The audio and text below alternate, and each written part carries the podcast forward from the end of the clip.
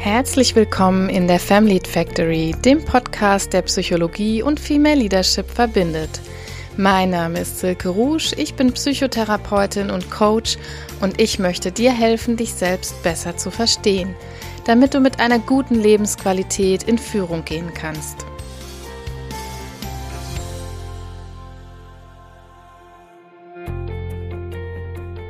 Hey ihr Lieben, ein ganz, ganz herzliches Hallo an euch da draußen am heutigen Montag oder wann immer ihr zuhört. Bei mir ist es jetzt gerade Sonntag, der letzte Tag der Osterferien und äh, ich komme gerade aus ein paar Tagen Holland zurück, bin also gut erholt über die Ostertage. Und jetzt heißt es so langsam Resozialisierungsprogramm für unsere sechsköpfige Familie, um morgen wieder in Arbeit und Schule zu starten. Ich denke, das ist bei euch vielleicht so ähnlich, dass ihr über Ostern ein paar Tage frei hattet. Ich würde es euch zumindest wünschen und gönnen und hoffe, dass ihr in diesen wirklich verrückten, ja und zum Teil auch beängstigenden Zeiten gesund und unbeschadet geblieben seid, was ja zugegeben gerade wirklich nicht selbstverständlich ist. In der heutigen Folge soll es um unsere Professionalität gehen. Vielleicht seid ihr irgendwann auch mal an einem Punkt gewesen, in dem ihr euch gefragt habt, wie soll ich mich hier eigentlich professionell verhalten? Also mir ging das jedenfalls schon dann und wann so und in meinem persönlichen Leben hieß das dann oft eher so, was wird von mir jetzt erwartet, als ich mir im Geiste diese Frage gestellt habe. Wenn wir von Professionalität sprechen, dann nutzen wir diesen Begriff ja häufig im Zusammenhang damit, dass man seine ja, menschliche, seine zivile Seite außen vor lassen sollte. Wir sind nach dieser Vorstellung des Begriffs also dann professionell, wenn wir uns durch Dinge, die auf menschlicher Ebene passieren oder Dinge, die draußen passieren, in Anführungsstrichen, nicht beeindrucken lassen sozusagen. Ich habe mir die Frage gestellt, ob diese Definition von Professionalität eigentlich noch so angemessen, ob die vielleicht auch noch zeitgemäß ist. Was ich ja schon mal als erstes erwähnenswert finde, ist, dass es gar nicht so ist, dass es die Professionalität gibt, sondern jede und jeder, auch von euch da draußen, sieht das wahrscheinlich ein bisschen anders. Ich habe heute für diese Folge insgesamt drei Impulse mal mitgebracht, die sich für mich so herauskristallisiert haben, Dazu würde ich dann auch immer äh, gerne euer Feedback einbeziehen. Ich habe da zum Teil schon ein bisschen was gelesen in den Social Media Posts, die ihr so gemacht habt.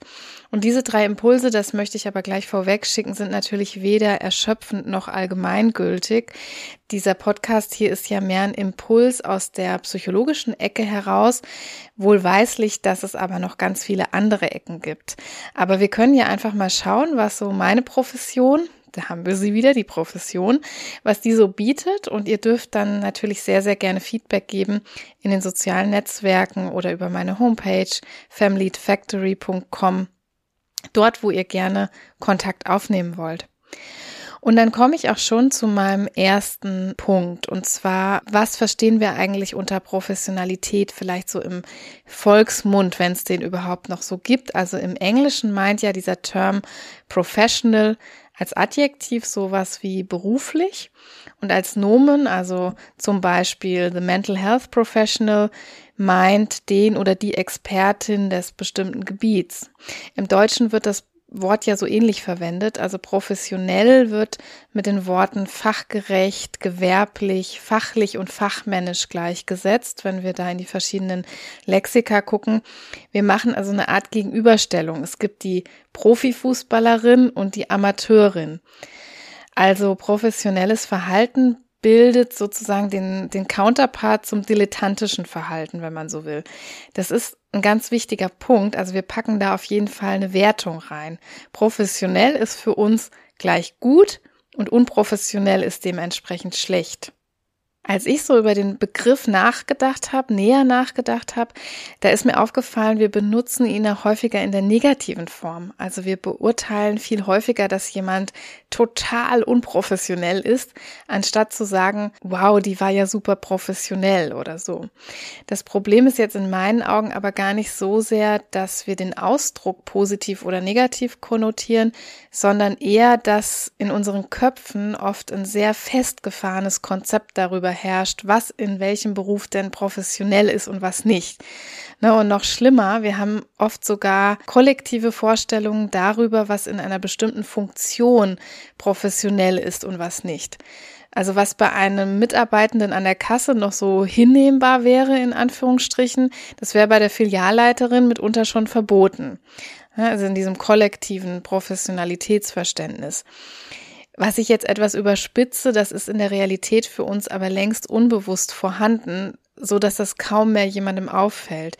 Der Punkt ist also zum einen der, dass sich diese Schlinge, damit meine ich jetzt, was gilt denn eigentlich als professionell, in der Hierarchie gerne immer weiter zuzieht. Die Anforderungen an professionelles Verhalten die werden mit jeder Karrierestufe ein bisschen höher, könnte man auch formulieren. Dieses Konzept der öffentlichen Wahrnehmung nimmt am Ende manchmal schon solche Formen an, dass zum Beispiel den ranghöchsten Personen überhaupt keine menschliche Regung mehr zugestanden wird. Da werden dann Fragen gestellt, äh, zum Teil auch in der Presse, in Veröffentlichungen. Äh, darf der Aufsichtsratsvorsitzende denn nach einem 14-Stunden-Tag gähnen zum Beispiel? Oder darf eine Königin auf ihrer Urlaubsreise denn ein Hoodie tragen? Sagen. Diese ranghöchsten Führungspersonen, die würden in der Öffentlichkeit schnell als unprofessionell verschrien werden, während zum Beispiel der Schuhverkäufer gerne ein Hoodie tragen darf oder die Kosmetikerin gerne mal gehen darf nach einem anstrengenden Tag. Das ist also ein Unterschied, der in unseren Köpfen, der im kollektiven Verständnis von Professionalität häufig gemacht wird. Ich war auch sehr geplättet, muss ich sagen, als ich das Buch von ähm, Frenzy Kühne gelesen habe, was Männer nie gefragt werden. Das ist übrigens ein Buch, was ich an der Stelle auch sehr wärmstens empfehlen kann für Menschen, die sich so mit diesem Thema äh, unterschiedliche Behandlung von Männern und Frauen in der Berufswelt ähm, interessieren. Denn Frenzy Kühne, also die ja Aufsichtsrätin der Freenet AG ist, beschreibt darin natürlich dieses Thema der, der unterschiedlichen Wahrnehmung von Männern und Frauen und dass sie, weil sie einen ja etwas anderen, etwas unkonventionellen Kleidungsstil hat, will ich mal so formulieren. Sie trägt ja einen, einen Undercut so als Frisur. Sie hat vielleicht ein bisschen ähm, andere Kleidung an, als wir das so gewöhnt sind von dem typischen Aufsichtsrat. Es ist ja meistens eben der männliche Aufsichtsrat, den wir so vor Augen haben, wenn es um die Medienpräsenz geht. Und sie hat sich eben nicht so viel darum gekümmert, wie diese Kleidungsetikette ist, sondern trägt immer noch das, was sie trägt, nämlich häufig Jeans und Docks und eine Lederjacke und eben diesen Undercut und ähm, hat sich da nicht in diese Konvention reinpressen lassen, was das äußere Antlitz angeht.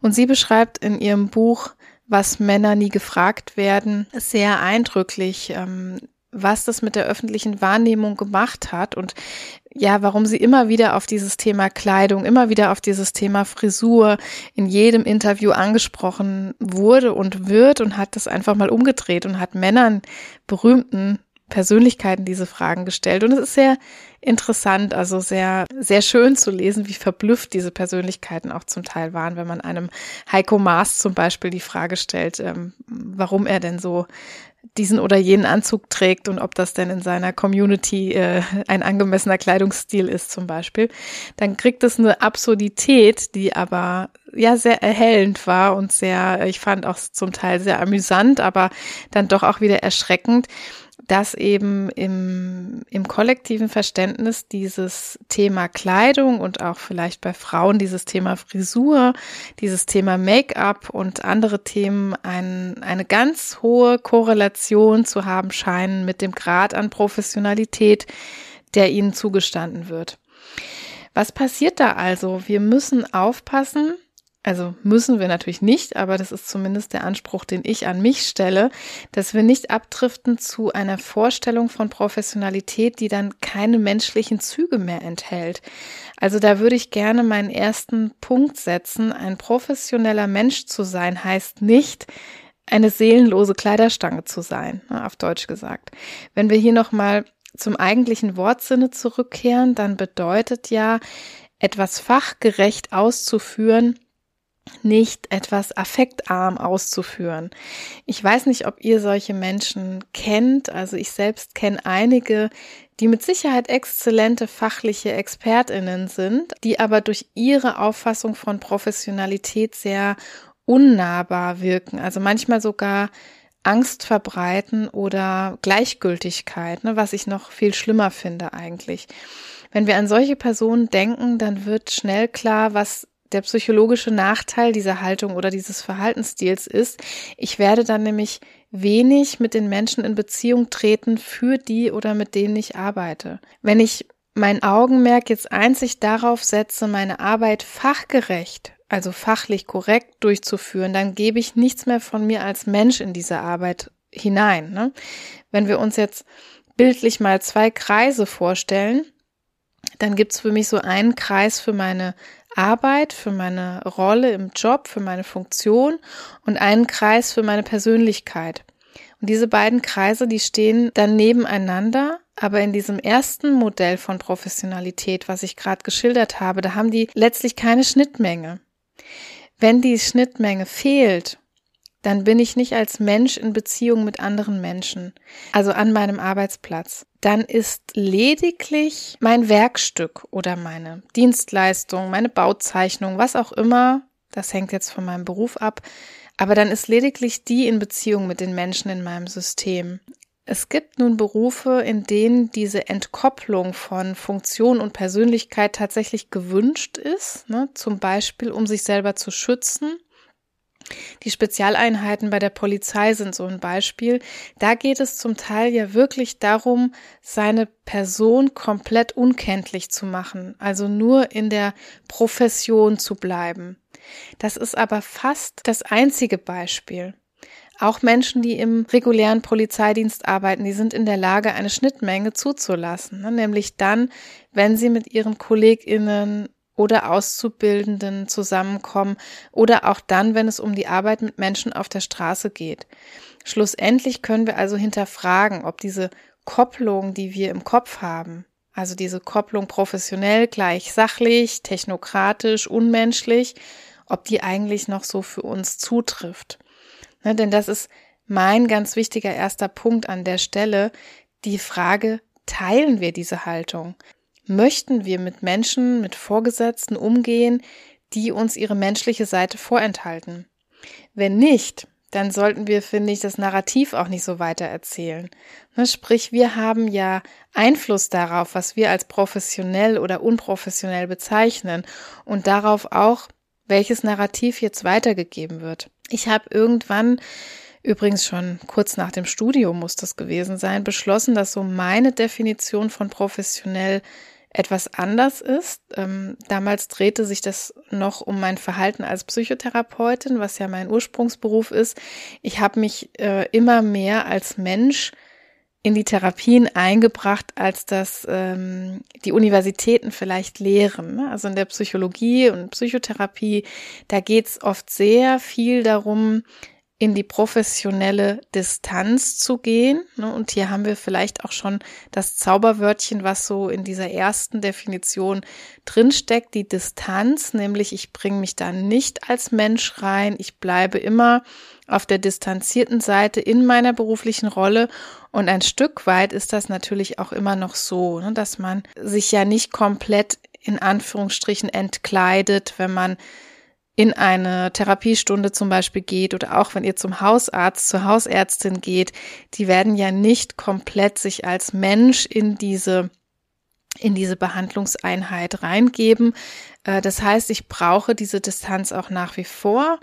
Zur eigenen Psychohygiene auch. In der Psychotherapie geht es ja häufig auch um ähm, sehr schlimme Schicksale, um sehr schlimme Geschichten. Das heißt, Distanz ist immer ein Thema. Aber es ist trotzdem noch ein Unterschied, ob ich mich als Mensch, als Persönlichkeit komplett aus dieser Therapie rausziehe oder ob ich ein Stück weit von mir als Mensch mit meiner Persönlichkeit, mit meinem Temperament, mit meinen Ansichten oder mit meinen Attributen da reinbringe.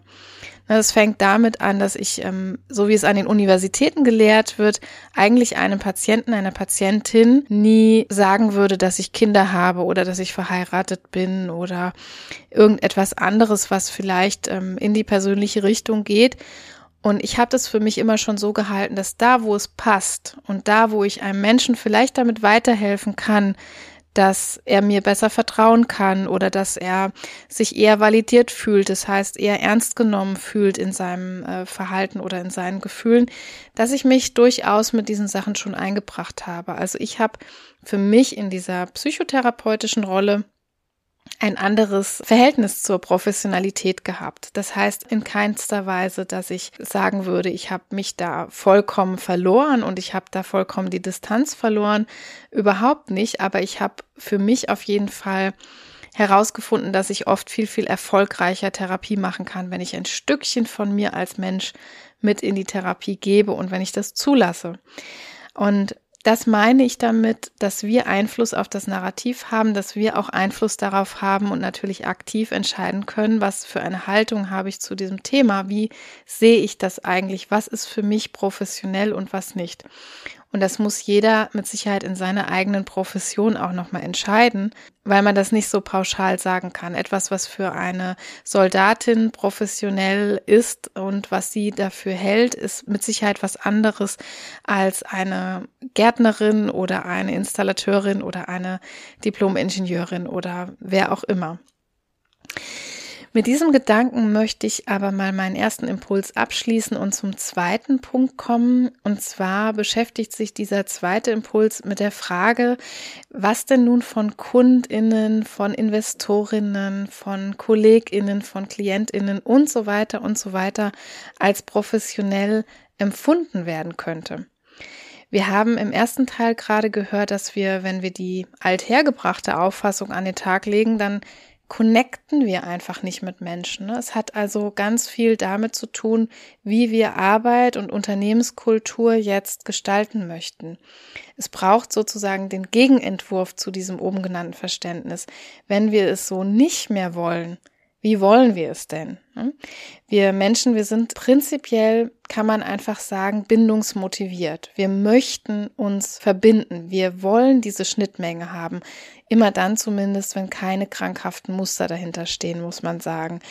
Man könnte also auch sagen, wir suchen Ausbildungs- und Berufstätigkeit deshalb auf, weil wir dort soziale Kontakte geschenkt bekommen.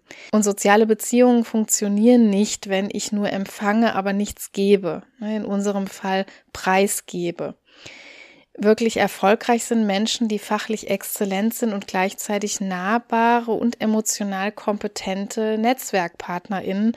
Das haben wir jetzt schon, ich glaube, auch in mehreren Folgen hier gehört. Und wir erinnern uns, also ein weithin bekannter Ausspruch lautet ja immer wieder, Menschen verlassen keine Unternehmen, Menschen verlassen Führungskräfte. Menschen verlassen aber keine Führungskräfte, zu denen sie in einer positiven Beziehung stehen. Man könnte das jetzt noch erweitern. Also Kundinnen verlassen auch keine Unternehmen, sie verlassen wertlose Beziehungen. Ne, also es ist nicht nur für uns als Führungskräfte oder als Unternehmen wichtig, um Mitarbeitende zu halten und auch zu motivieren, für uns zu arbeiten, sondern es ist auch als Unternehmen wichtig für die Kundenbindung, dass Professionalität so finde ich zumindest, dass Professionalität anders verstanden werden muss. Denn wenn wir heutzutage Kunden, Kundinnen, ähm, ja, InvestorInnen an uns binden wollen oder zu uns ins Team holen wollen, dann werden die nicht auf uns eingehen oder nicht an unserer Firma kleben bleiben, wenn sie sich nicht irgendwie über eine Beziehung gecatcht fühlen und wenn es menschlich nicht passt. Das heißt, dieses alte Bild von Professionalität, das verliert allein schon durch diese stärkere Beziehungsgebundenheit, die wir heute vorfinden, ähm, ihren Wert in meinen Augen. Also was ich damit sagen möchte, ist, dass wenn wir eine andere Haltung zu unserer eigenen Professionalität bekommen, dann heißt das manchmal sogar, dass wir damit mittelbar Einfluss auf unsere Belegschaft und auch auf unsere Kundschaft nehmen. Ne, das ist etwas, was wir uns oft gar nicht so wirklich bewusst machen. Wenn ich in der Haltung verhaftet bleibe, ich produziere hier perfekte Ware, ich übersende die korrekt nach Plan an die Kundin, alles rechtzeitig und on time und aber gar keinen Wert auf die Beziehungsgestaltung zu diesen Kundinnen lege, dann mache ich mich für diese damit total austauschbar und beliebig. Das muss mir einfach klar sein. Also professionell bedeutet noch mehr als sach- und fachgerecht. Es bedeutet genauso viel Wert auf die Beziehung zu meinen Stakeholdern zu legen, wie auf meine Dienstleistung oder auf mein Werkstück. Für mich besteht die Antwort oder jetzt der Gegenentwurf, wie ich es eben genannt habe, also ganz klar darin, empathisch zu arbeiten. Wenn ich mich einfühle in die Belange anderer, dann kann ich in eine Beziehung treten und entscheiden, was jetzt gebraucht ist.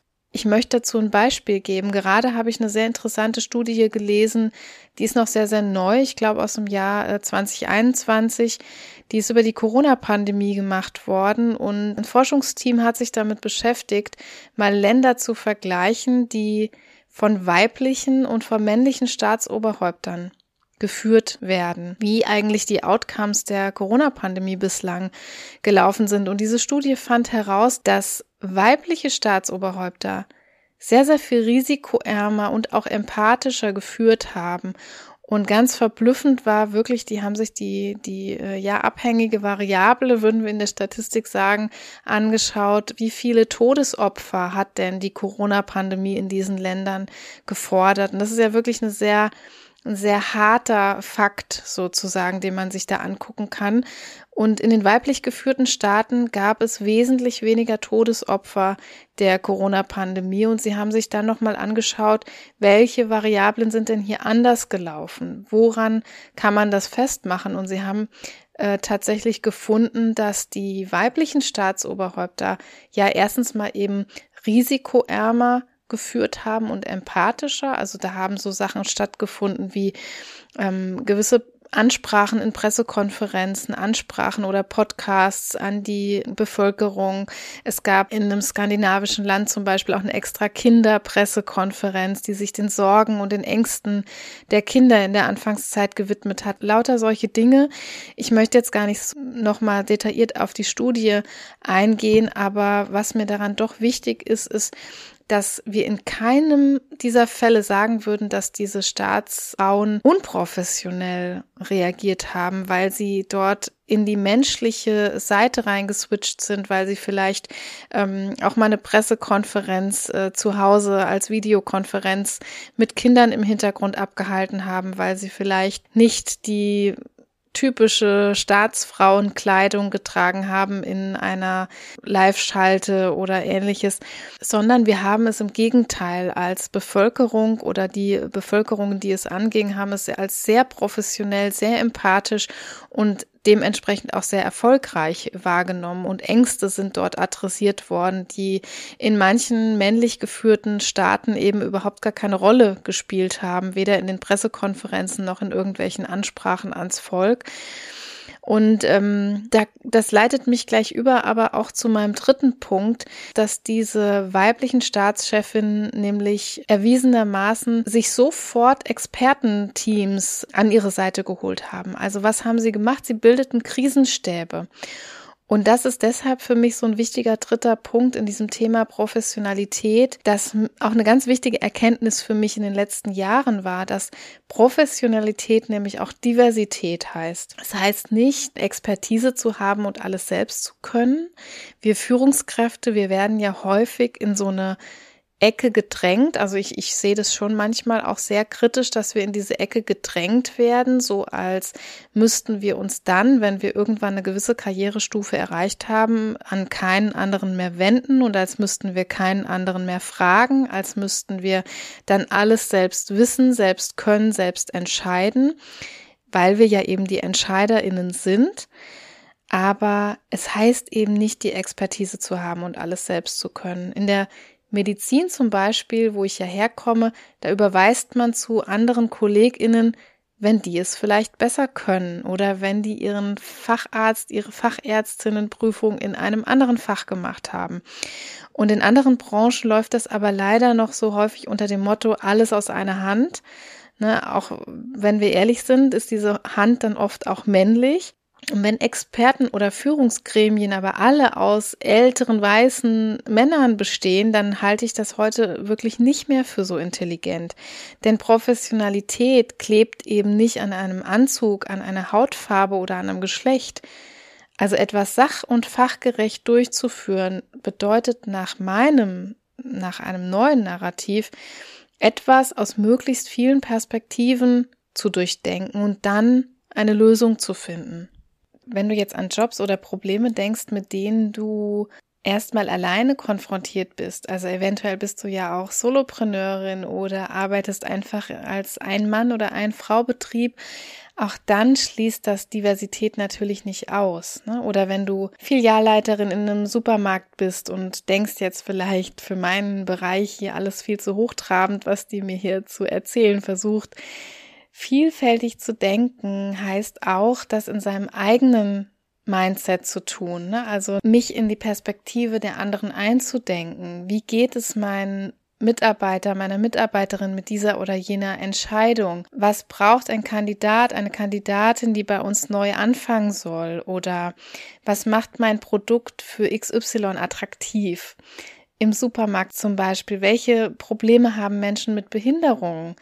Ähm, erreichen die meine Regale? Gibt es Barrieren? Oder in einem Unternehmen gibt es Dinge, die Alleinerziehende brauchen könnten? In welcher Zeitzone agieren meine Kundinnen zum Beispiel? Also man kann sich jetzt tausend verschiedene Aspekte vorstellen, die im Jobumfeld relevant sind und divers zu denken divers zu handeln. Das heißt nicht immer, dass ich ein Team aus 50 Mitarbeitern äh, benötige. Auch ich für mich kann vielfältige Perspektiven natürlich einnehmen und kann versuchen, aus meiner Bubble rauszukommen. Das ist für mich das Wichtige, das ist für mich professionelles Handeln. Also wer professionell ist, also eben sach- und fachgerecht, der bleibt nicht nur in seinem eigenen vernagelten Mindset, sondern der denkt über die eigenen Wertvorstellungen hinaus. Der denkt systemimmanent, wie wir das auch in der Psychotherapie sagen würden.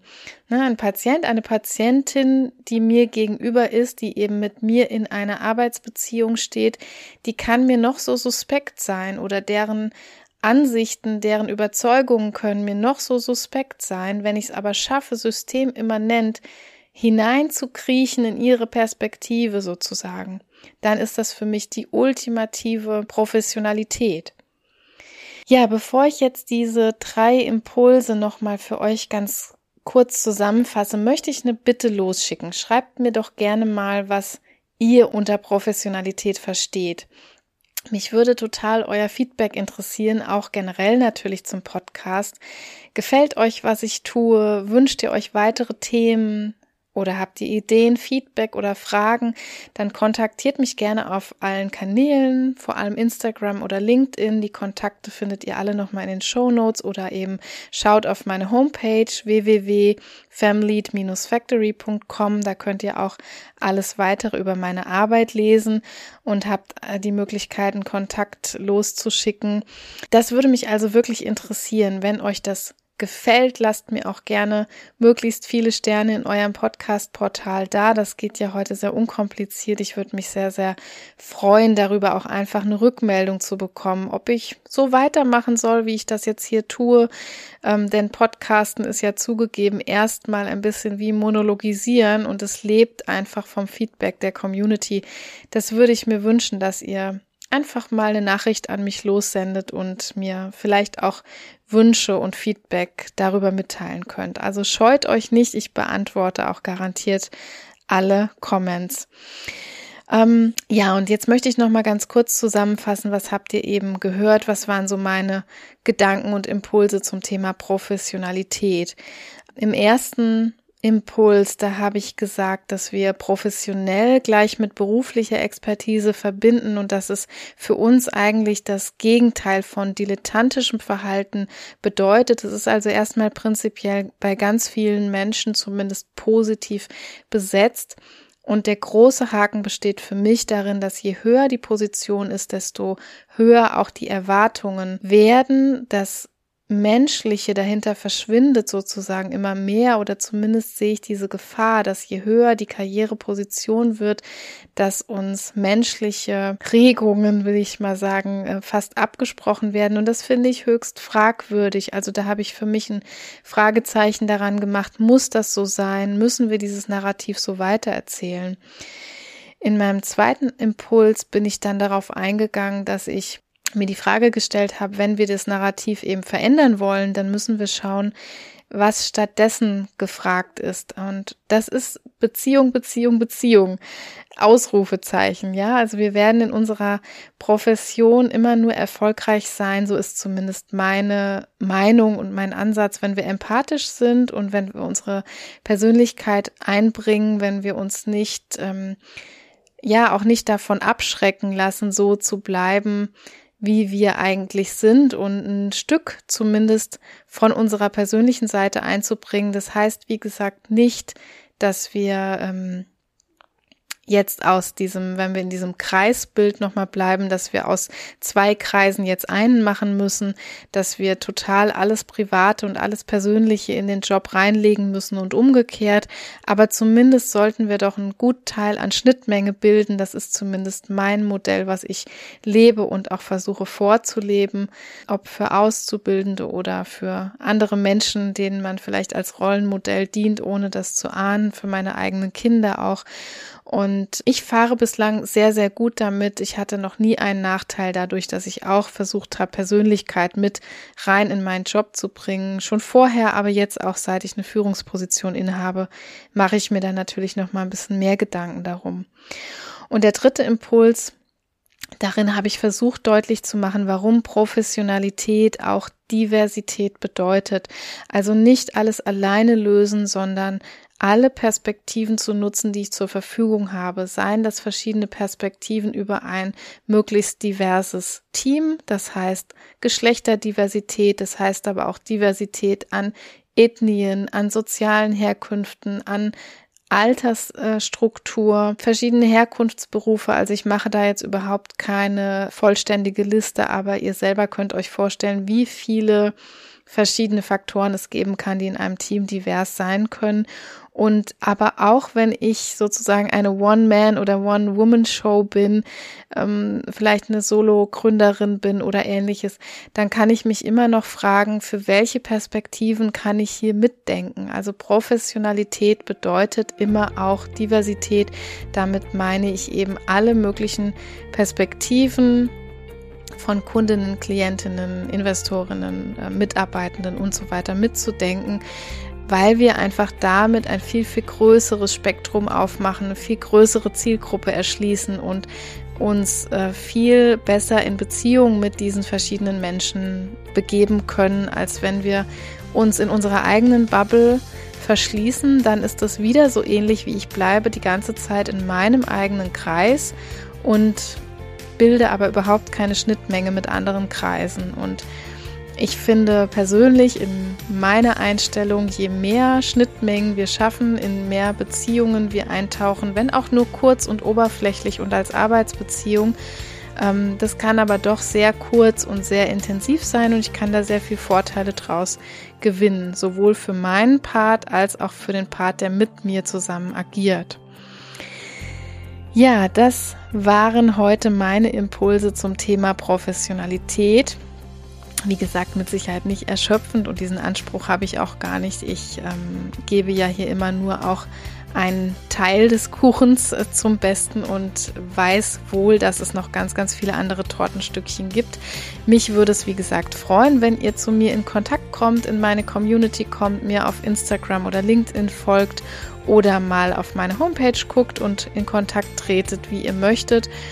Und ähm, vielleicht hören wir uns ja dann auch schon bald oder sehen uns sogar mal live in einem Coaching. Ich freue mich auf euch und bis nächste Woche hier zu einer neuen Folge Family Factory Podcast. Tschüss!